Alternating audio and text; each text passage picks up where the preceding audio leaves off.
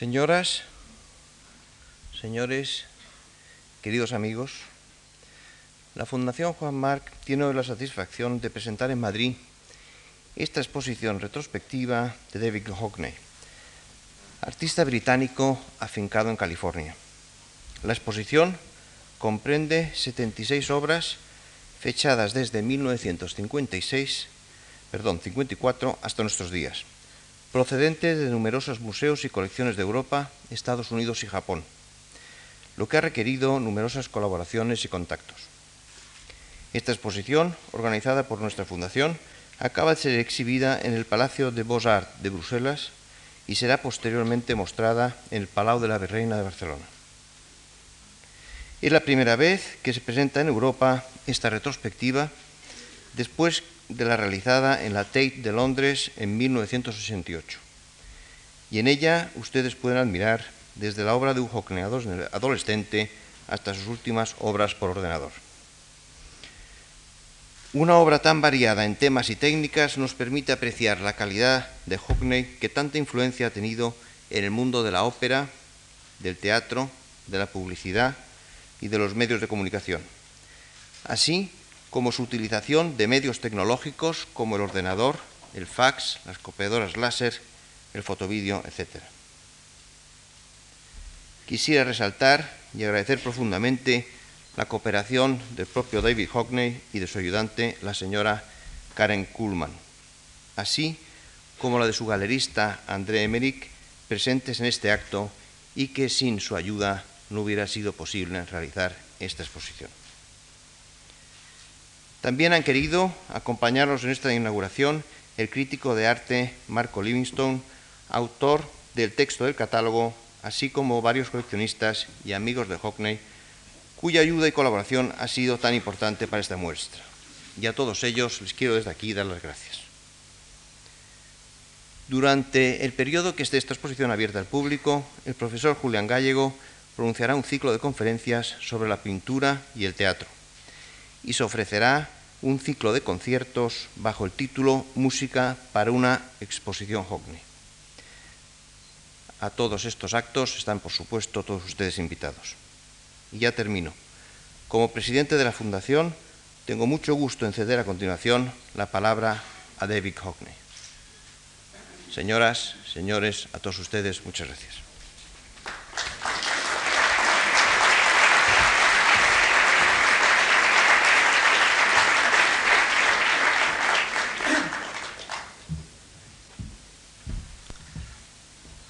Um, wait a minute. Let me put this back in. Um, well, I, I've been asked to speak uh, for 20 minutes or half an hour, uh, I suppose, to open the exhibition. Um,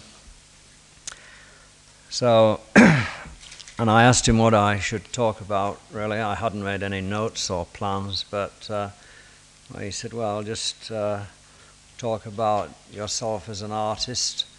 Um,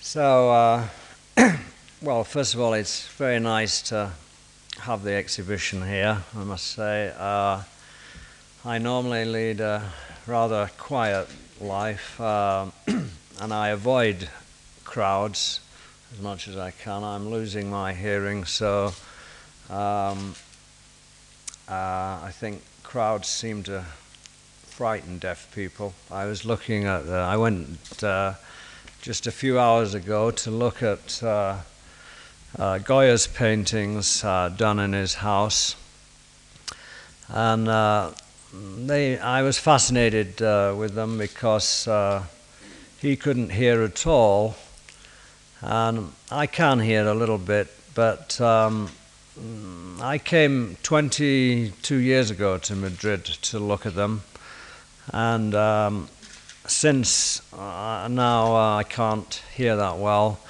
They do have some interest uh, to me. I ponder them, wondering really what they're about, like anybody else. And um, I was wondering if it was his fear of crowds looking at them, or and they seem to be about uh, noise as well, I noticed. Uh, but it would have been a silent noise for him. Um,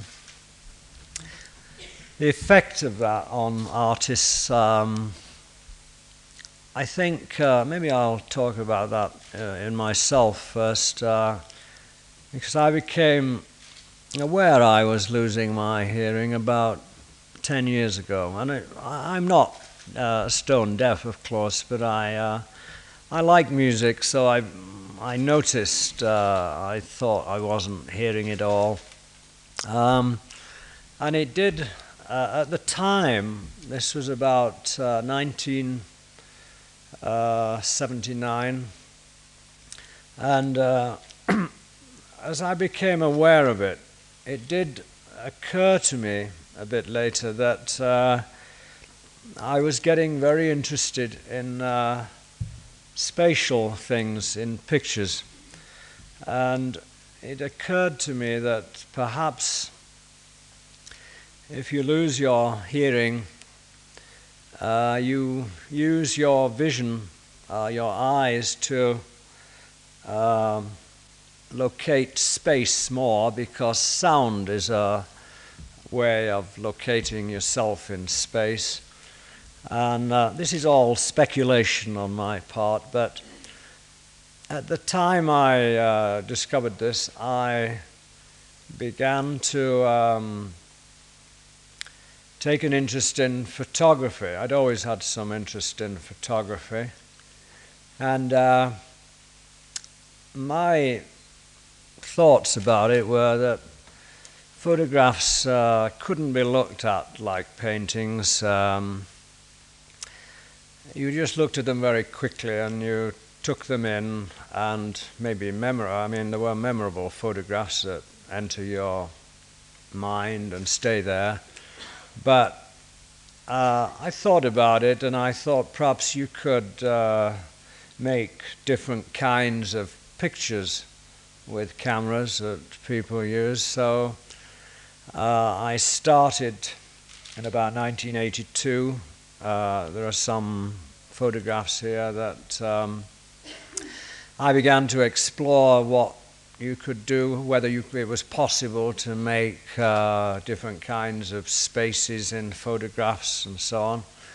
And um, to my surprise, uh, experimenting a little, I found uh, it was possible to do it. There is a picture here. The, there's a picture of a California landscape uh, called Pear Blossom Highway that was made up of uh, about 700 separate photographs.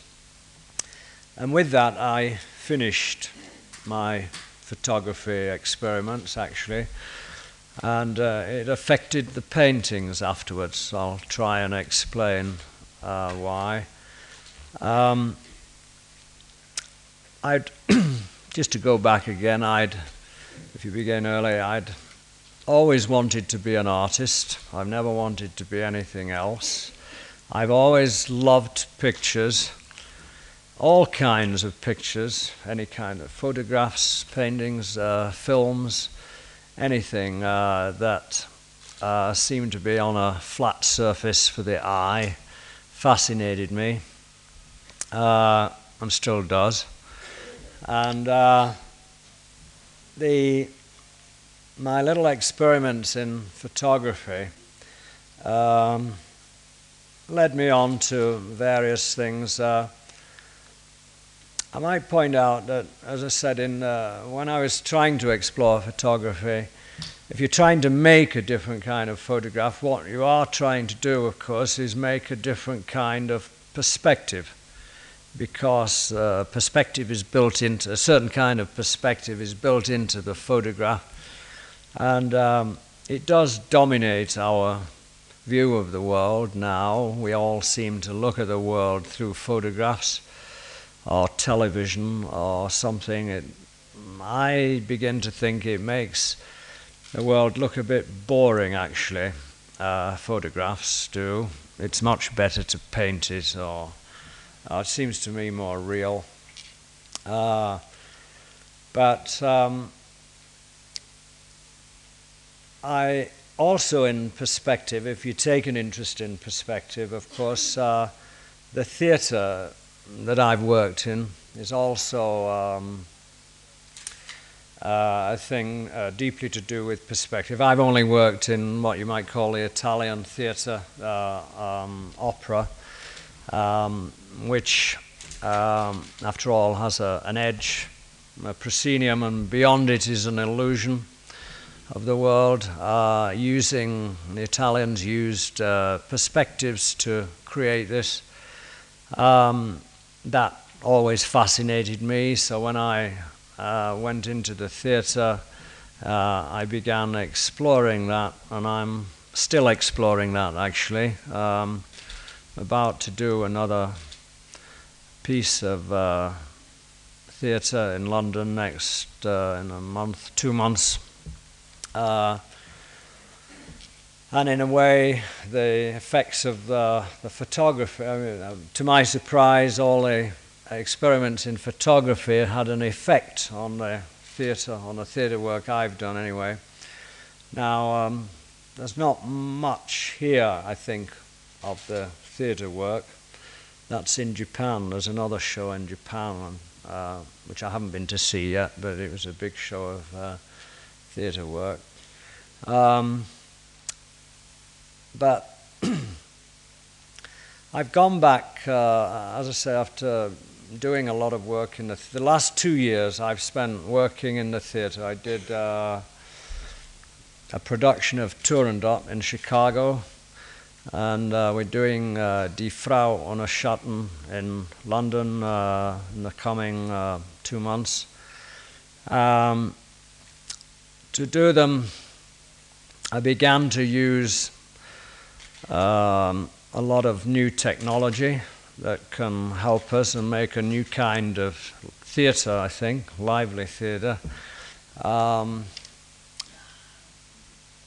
the people asked me about technology before. Yes, uh, when I had a press conference, people kept asking me uh, about it. Um, did I um, was I too obsessed with it or something? And I did point out that um, now I've I have just actually gone back to painting in the last six months, and I intend to do it now for a few years. And I do it in a very small room, just with brushes and paint in the traditional way. I don't have any electronic machinery at all in in that um, room, but I do have a, an interest in uh, technology in it because, after all this is the first big show I think I've had in Spain, and yet people say they uh, knew my pictures a little bit, which meant they knew them from reproductions, uh, they knew them from books.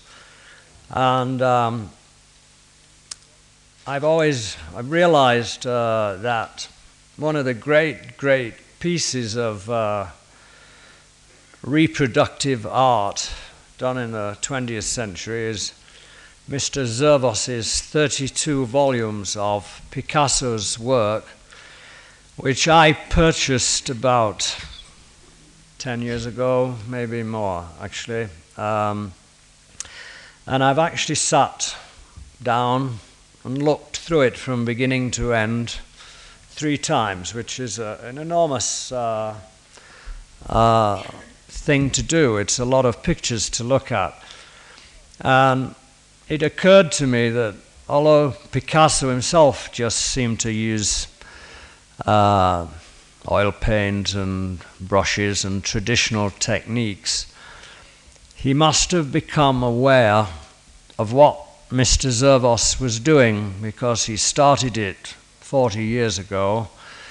And I think he was aware that um, his work would be seen this way in consecutive order, the way it was done. Picasso, if you notice, dated everything, um, so it's like a diary.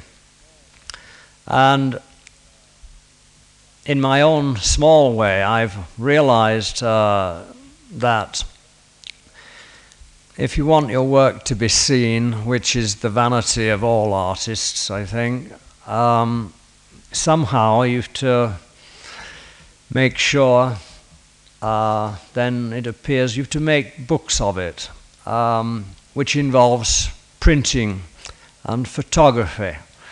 Um, at first, I used to think um, anybody could photograph a painting, and printing was quite mechanical. Um, mm, it didn't matter who did it. But I quickly found out that that was wrong, that uh, printing and photography are not quite as mechanical as we think. Uh, whoever takes a greater interest and love in it gets better results. Uh, so love does count in uh, technology in that way. And uh, so the relationship of printing to painting has always fascinated me. Um, there's a beautiful catalogue they've printed here, uh, which I was uh, very impressed with, uh, considering I had nothing to do with it other than paint the pictures, uh, because normally I've taken a great interest in uh, the printing of the books or the printing of posters or um, anything uh, that involved reproduction because I always assumed that was the way most people would see the work. Um, I think there are revolutions in printing that are quite fascinating and have fascinated me. Um, a few years ago, I bought uh, a color laser machine, a printer. Uh, and I found that it did something quite fascinating, really. I, um, it could reproduce in color in a very, very refined way. Um, the only problem was that uh, it reproduces an original and there was a limit to the size of the original, and it was very small uh, 11 inches by 17 inches. So I immediately had 100 canvases made, 11 inches by 17 inches, and painted some pictures and put them on the machine, uh, pressed buttons, and noticed that the reproduction was extremely good. And I began to theorize about the, what was going on. I realized this machine I'd bought uh, was a camera and a printing machine all in one. And the quality of the reproduction of the painting, as I say, so long as it was small, was such that the paint seemed to be on the surface of the paper itself, a new kind of reproduction. I'm talking about something very subtle here, but I did notice it and I realized uh, there were implications uh, in this and you could use it. And um, so I had the printing machine in the corner of my studio and I would keep uh, reproducing paintings and just sending them out, frankly, as gifts to friends. I never sold any. I thought, after all, they're just reproductions, and uh, they cost uh, 25 cents, I think, each time you press the button. Um, so I sent, I made uh, paintings of flowers for friends that were ill, and I would send off uh, six or eight so they could pin them on the wall. Uh, I got that idea from Matisse, who used to lend paintings to friends who were ill, uh, so he would cheer them up or something. Well, I'm sure they did.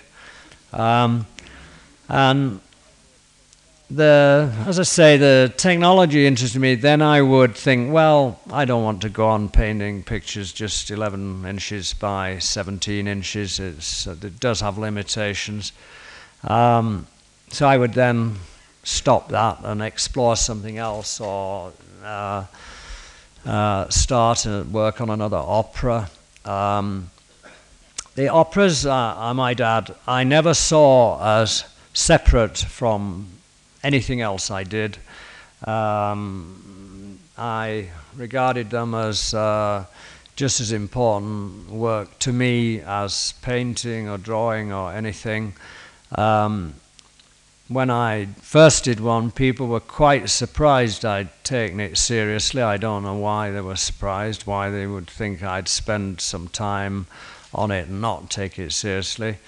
Um, but uh, I think the idea that um, you move about in these mediums, as I say, moving about uh, appeals to me for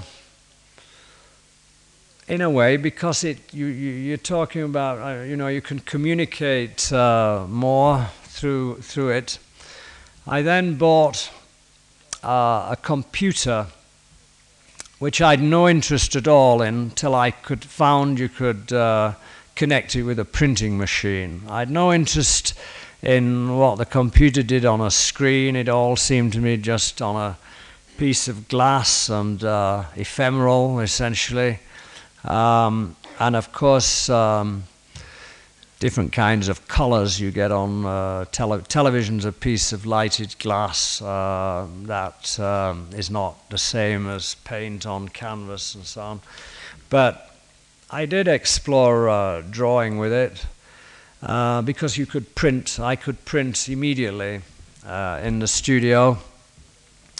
And uh, Again, I've not done much with it. I've certainly not. All I've done is given them away to friends or made posters. I've started making posters with them, and um, I did one. We did one for Turandot, and I'm just doing one for Covent Garden now. But there are new things about it because there's kind of no original and no photography is involved. So this was quite fascinating. I, for instance, um, I made a, the poster for Turandot. I draw it. You have to draw on a screen, not looking at your hand. Unfortunately, you have to draw here, and the screen's there. But I would make the drawing, and then I sent to the printer just a small disc. Um, with, with digits on it, I'm told. That's all there is. There's nothing material really about it. I suppose the disk is material, but the information is just digits. And uh, they printed the poster in Chicago and then sent it back to me, uh, saying, Is this color okay? You can have this choice of color, or this red or this red. And um, I was amused, as I say, because uh, no camera had been involved in photographing a flat surface. And I'd noticed in the machine I'd bought when I'd put the canvases on this machine, the quality of reproduction seemed to be that it had removed some space. Um, it had removed the space between the camera and the thing on the wall. It then occurred to me that all the pictures we see in books must contain this space that actually pushes you away a little bit or distances us. And to remove that distance seemed to me a good idea. Um, it was possible then to bring the audience closer to the piece in a way, to involved them. I figured out, actually, without the computer, I did uh, figure out how you could perhaps do this for um, a newspaper. Uh, I might point out in the catalogue, at the front and the back of the catalogue are some drawings uh, that were made actually for uh, a retrospective catalogue a few years ago but they were made without photography. They were made, I did the color separations, and gave them to a printer so that the pictures were just what they were in the book. They, there were nothing else. They did not refer to anything else. And in the exhibition, in the retrospective exhibition we did in Los Angeles, we had them in the catalogue, and then I also framed them and put them on the wall. And my idea was that one could blend in with another, that the exhibition actually did blend into the catalogue itself. Uh, the book itself became part of the exhibition you actually took home physically. And all this interested me um, and still interests me a great deal. Of course, it's highly uncommercial in a way. Um, I don't know how you ever get paid for doing all this, so I, that's why I give them away and don't uh, try and deal with it commercially. Um, because uh, I don't get paid much for the theatre either, so I have to subsidize it from something else. So I subsidize it from the hand paintings, actually, the old fashioned hand paintings. Um, nevertheless, I think um, there are, uh, at the end of this exhibition, there's some little pictures you'll see uh, that were the first experiments in computer drawing. Uh, most computer art I'd seen had bored me.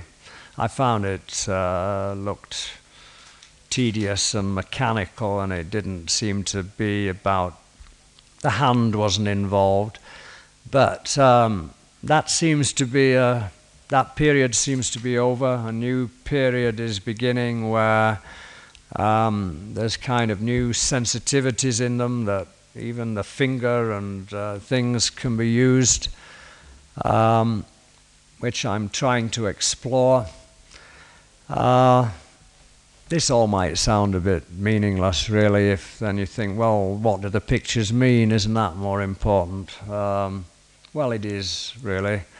Um, nevertheless, I, um, I work away quietly on my own, um, avoiding crowds, as I said.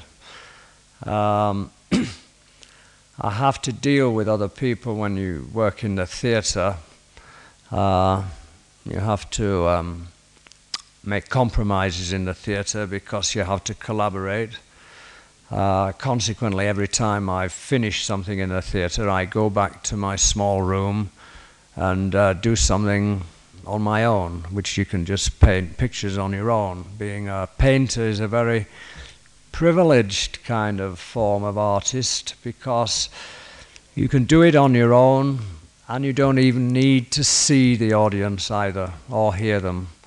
Um, whereas the theatre, um, naturally, if I spend months doing some design, I do want to see it with the music, uh, and I want to see each performance. Actually, I mean, I've spent, I've just spent seven months working out the design for Die Frau ohne Schatten. They only do five performances, so naturally I'll go see every one because each one will be a bit different. I hope the fifth one will be the best. Um, I'm assuming it will. Uh, what else? Uh, otherwise, I see myself as a quite ordinary artist on a journey. Um, doing research, I see myself as a researcher at times, really. Um, I like to, uh, I mean, I like to please uh, with the pictures. I'm uh, not afraid even of uh, making pretty pictures. I think maybe there should be more. Um, I tend to think uh, painting is. Uh, tragedy is not exactly a visual concept, I think. For me, it's more a literary concept. Um, so I try to deal with other things. I think joy through the eyes is um, something we need. Uh, I've, as I get older, I realize people don't see as well as I think they do, or they don't all see what I see, or we don't all see the same thing. Um, I've always thought of uh, the greatness, say, of uh, an artist like Van Gogh is you could lock him in the dreariest motel room for a week, and at the end of the week, he'd come out with wonderful paintings of frayed carpets or worn chairs or something, anything. He could paint anything and um, make us interested in it. And uh, to me, that's being a wonderful artist. And um, I try in my own small way to do things like that. Thank you.